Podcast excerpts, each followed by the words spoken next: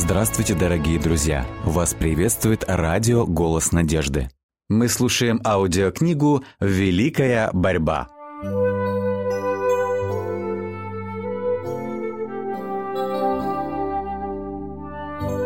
Глава 28. Лицом к лицу с книгой жизни.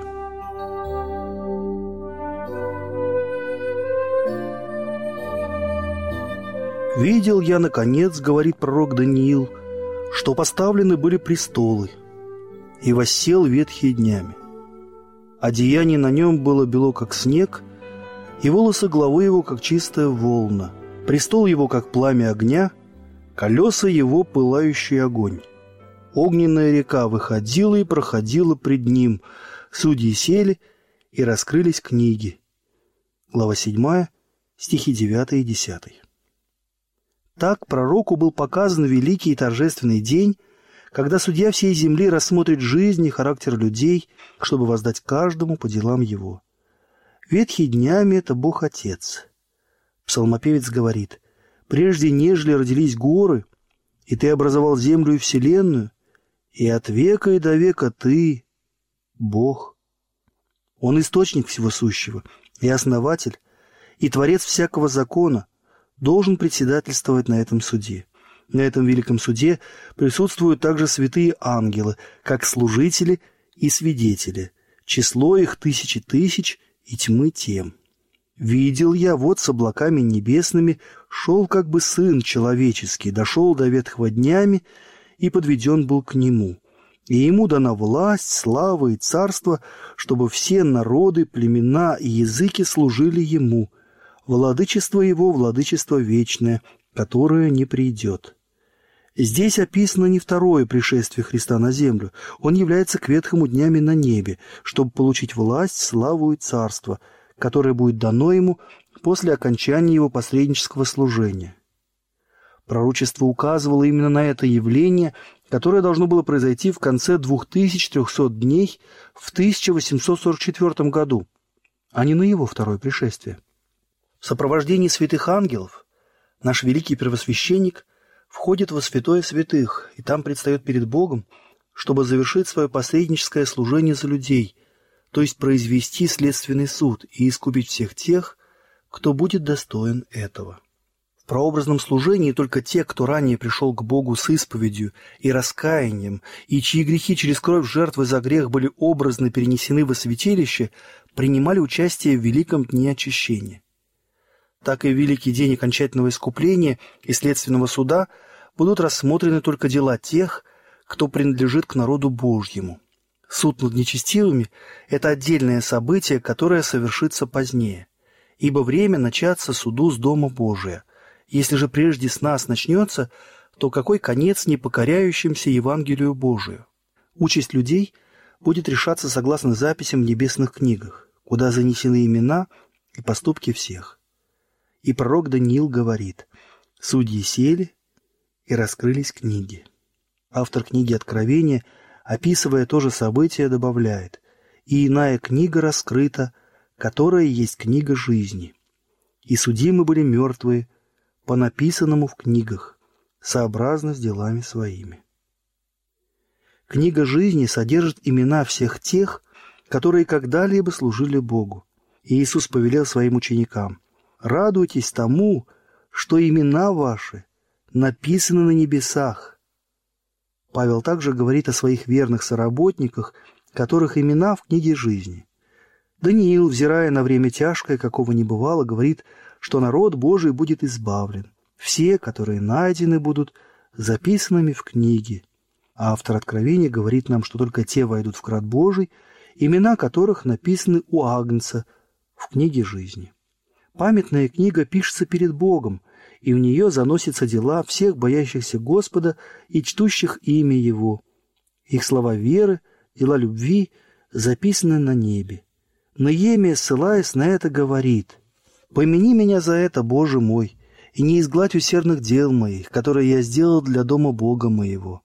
В памятной книге Божьей увековечено всякое праведное дело.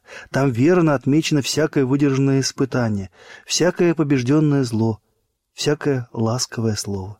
Там отмечен каждый самоотверженный поступок, всякое перенесенное ради Христа боль и страдания.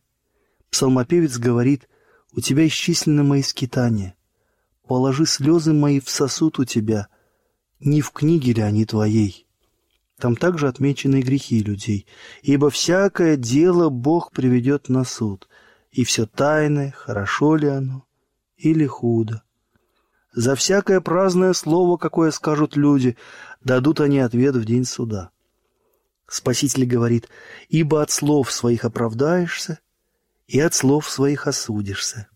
В этой безошибочной летописи записаны все тайные намерения и побуждения, ибо Бог осветит скрытое во мраке и обнаружит сердечные намерения.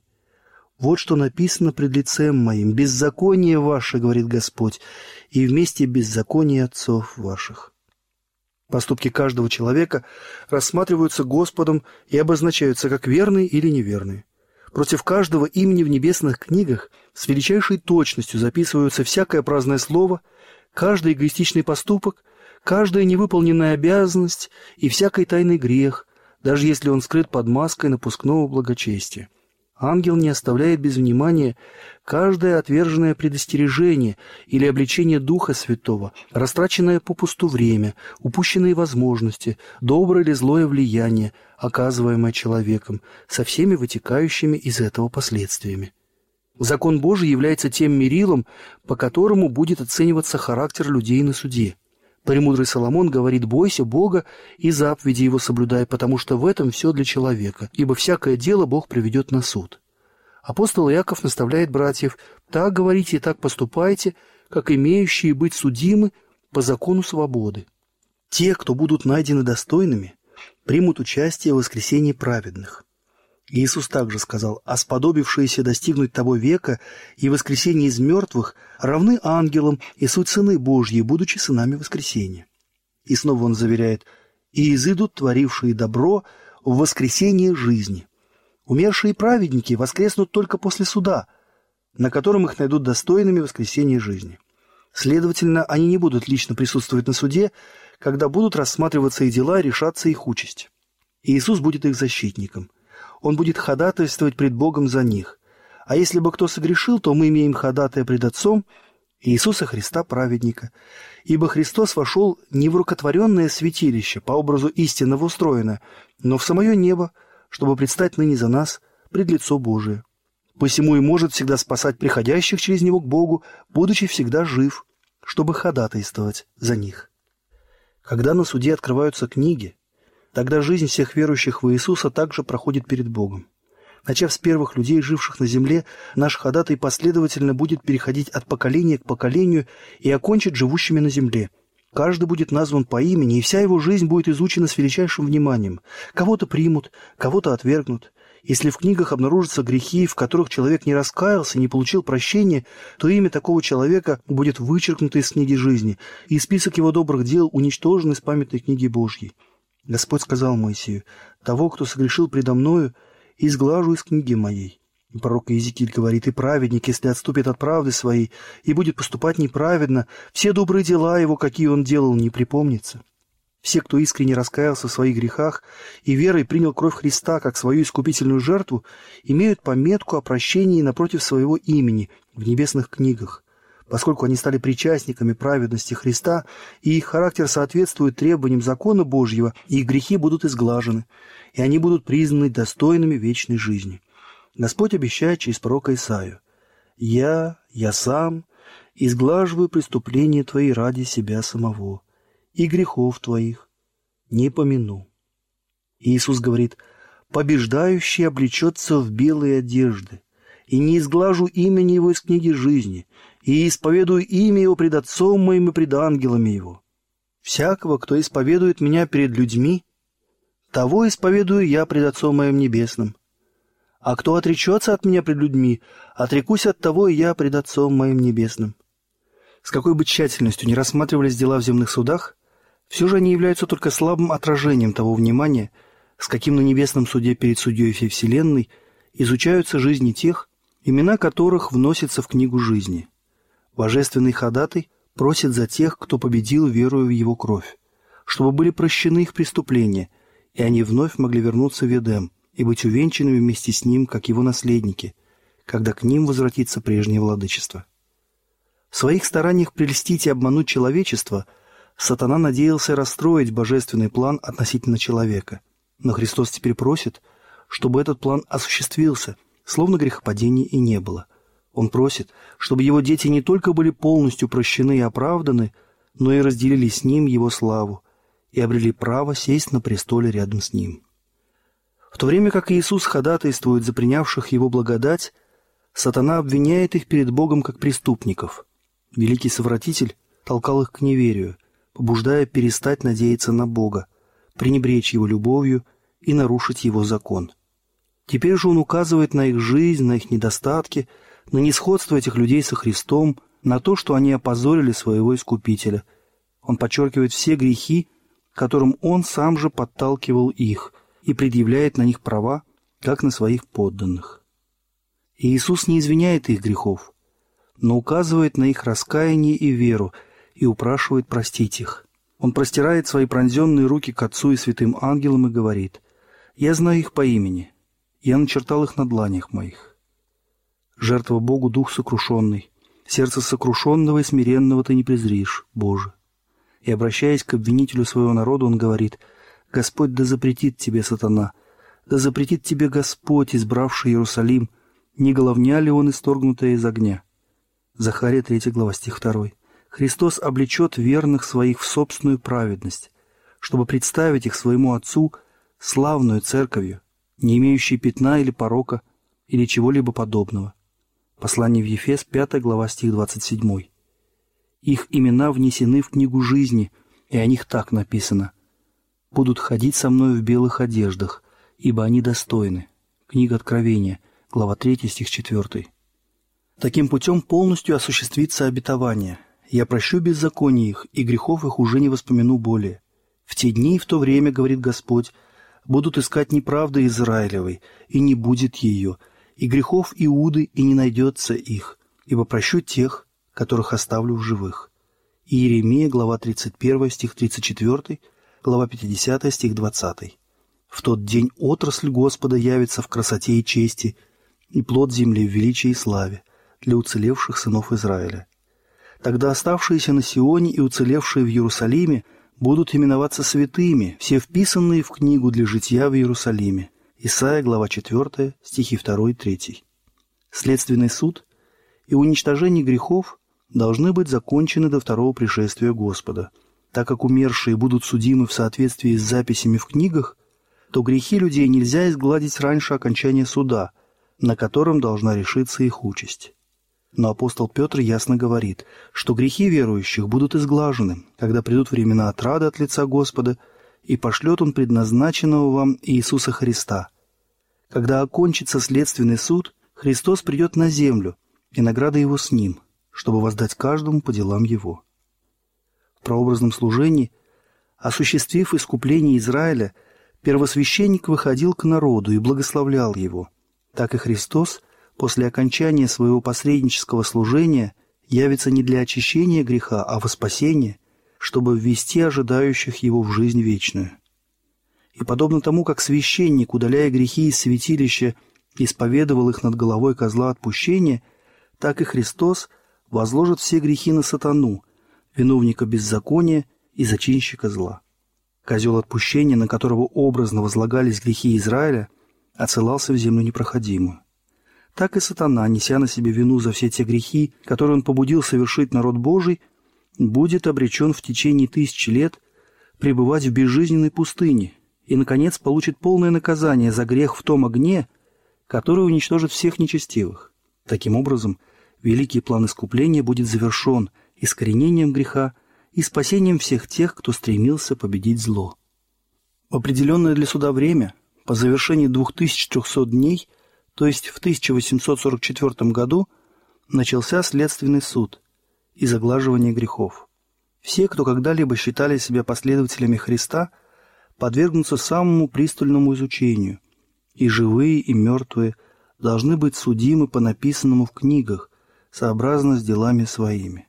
Грехи, которые люди не изжили, в которых не раскаялись, не будут прощены и останутся в книгах, чтобы свидетельствовать против грешника в день Божий.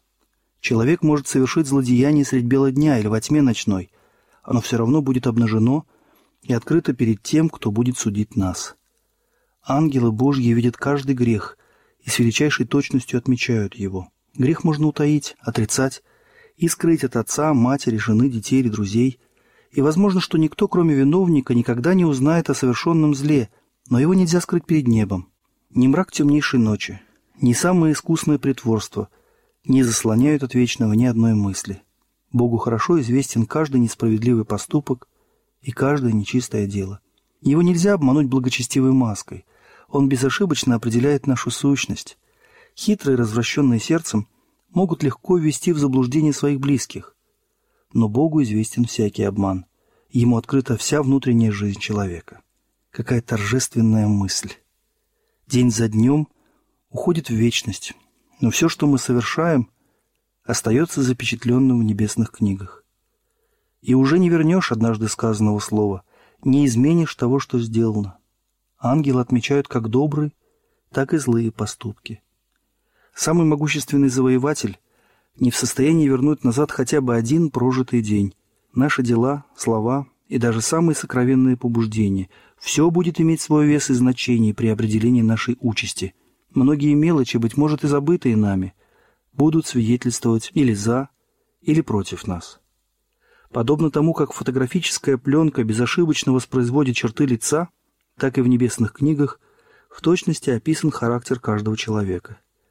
Но как мало люди тревожатся о том, что небо наблюдает за каждым их поступком. Если бы завеса, скрывающая видимый мир от невидимого, приподнялась, и сыны человеческие увидели бы ангела, записывающего каждое слово наше, и все, что потом будет рассматриваться на суде, сколько слов тогда мы не произнесли бы, сколько поступков не совершили. На суде с величайшей тщательностью будет исследовано, какую пользу мы извлекли из данных нам талантов, как сумели мы распорядиться веренным нам небом капиталом, получит ли Господь свое с прибылью, когда вернется. Использовали ли мы силу рук, сердца и ума для славы Божьей на благо миру? На что мы употребили наше время, наше перо, наш голос, наши деньги и влияние? Что мы сделали для Христа в лице бедных, страдающих, сирот и вдов? Бог доверил нам свое святое слово. Что мы сделали со светом и истиной, данными нам для того, чтобы обратить людей к спасению? Исповедание веры во Христа, выраженное только на словах, не представляет никакой ценности – но любовь, воплощенная в делах, ценится Богом. Небо признает только те поступки, которые движимы любовью. То, что сделано с любовью, каким бы незначительным и ничтожным ни казалось это людям, угодно Богу и вознаграждается им. Небесные книги откроют тщательно замаскированный эгоизм людей. Там отмечено и то, что мы пренебрегали своими обязанностями по отношению к ближним, что забывали о заповедях Спасителя – Люди увидят, как часто они отдавали сатане время и силы, которые принадлежали Христу. О, какую печальную летопись ангелы несут на небо. Разумные существа, носящие имя последователей Христа, всецело поглощены мирскими делами или же развлечениями. Деньги, время и силы – все приносится в жертву легкомысленным удовольствием и исполнению себелюбивых прихотей, и как мало времени уделяется молитве, изучению Писания, смирению души – и исповеданию грехов. Безграничная изобретательность сатаны, стремящегося отвлечь нас от главного нашего предназначения. Великий обманщик ненавидит те великие истины, которые направляют нас к искупительной жертве и всесильному ходатую. Он хорошо знает, что успех зависит от того, удастся ли ему отвлечь людей от Христа и его истины. Люди, желающие пользоваться посредническим служением Спасителя, не должны допустить, чтобы что-то помешало им выполнять свой долг, совершать святыню в страхе Божием. Вместо того, чтобы тратить драгоценное время на развлечение, хвостовство или наживу, такие люди посвятят себя серьезному молитвенному изучению слова истины. Истинное святилище и следственном суде народ Божий должен понимать очень ясно. Всем надо отчетливо уяснить для себя, чем занят их великий первосвященник. В противном случае – у людей не будет необходимой в наше время веры, и они не смогут занять положение, предназначенное для них Богом. Каждый человек может либо спасти, либо погубить свою душу. Жизнь каждого из нас взвешивается перед Богом. Каждый должен будет встретиться лицом к лицу с великим судьей. Поэтому так важно, чтобы человек почаще размышлял о тех грозных минутах суда, когда небесные книги раскроются, и каждый вместе с Даниилом должен будет получить свой жребий в конце дней. Все, кто получил свет об этих великих истинах, должны и с другими делиться тем, что доверил им Бог. Небесное святилище – центр служения Христа ради спасения человека. То, что здесь происходит, касается каждой души, живущей на земле. Оно открывает весь план искупления, приводя нас к заключительному моменту истории Земли и славной победе праведности над грехом. Поэтому чрезвычайно важно, чтобы все вдумчиво исследовали эти вопросы и были бы в состоянии дать ответ всякому, требующему у нас отчета в нашем уповании. Ходатайство Христа за человека в небесном святилище – такая же неотъемлемая часть плана спасения, как и его смерть на кресте. Своей смертью он начал ту работу, для завершения которой он вознесся на небо после своего воскресения. Мы должны верой войти за завесу, куда предтечью за нас вошел Иисус. Там отражается свет от Голговского креста. Там мы можем глубже понять тайны искупления. Небо уплатило бесконечную цену за спасение человека – принесенная жертва удовлетворяет абсолютно все требования нарушенного закона Божьего. Иисус открыл дорогу к престолу Отца, и путем посреднического служения все, через веру приходящие к Нему, могут доводить до Бога свои заветные желания. Скрывающий свои преступления не будет иметь успеха, а кто сознается и оставляет их, тот будет помилован. Книга притчи, глава 28, стих 13.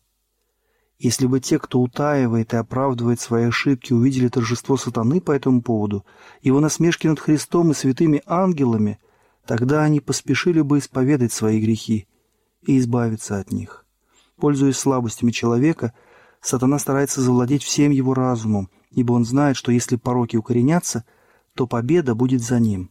Поэтому он всегда стремится обманным путем внушить последователям Христа, призывая на помощь все свое искусство обольщения – что они все равно не преодолеют свои слабости. Но Иисус просит за них. Он показывает свои пронзенные руки, указывает на свое израненное тело и говорит тому, кто желает последовать за ним, «Довольно для тебя благодати моей. Возьмите иго мое на себя и научитесь от меня, ибо я кроток и смирен сердцем, и найдете покой душам вашим. Ибо иго мое благо, и бремя мое легко. Поэтому пусть никто не считает свои грехи неисправимыми, Господь дает веру и благодать, чтобы мы избавились от них.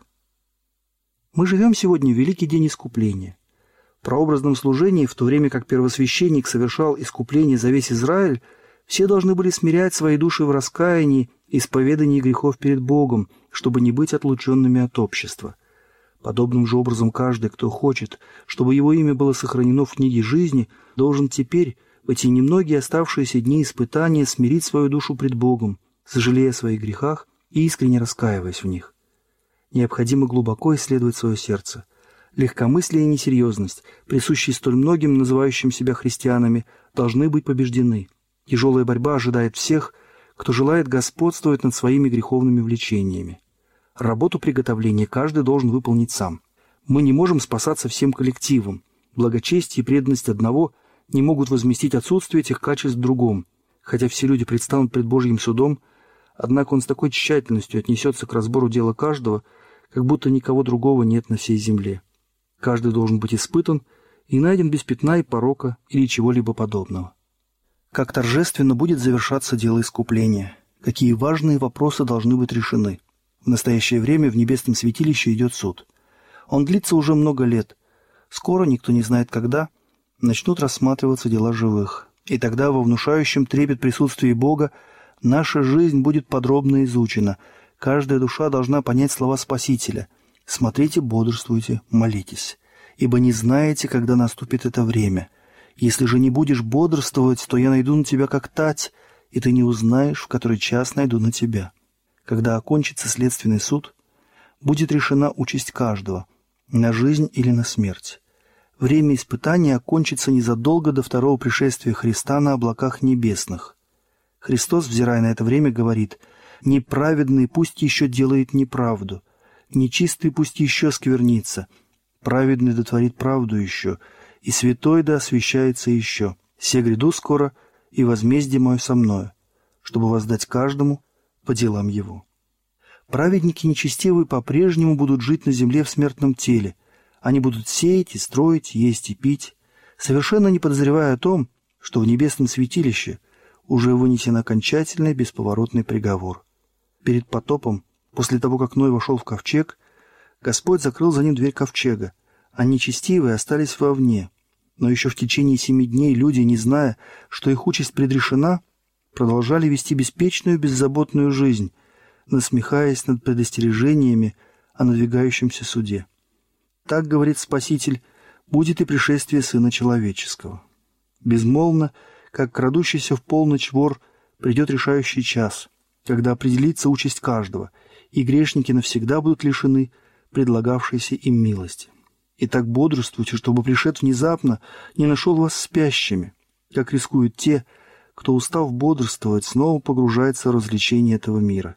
В тот час, когда деловой человек будет занят погоней за наживой, любитель удовольствия будет искать удовлетворение своих желаний, а рабы моды приводить в порядок свой наряд, в тот самый час судья всего мира произнесет приговор. Ты взвешен на весах и найден очень легким.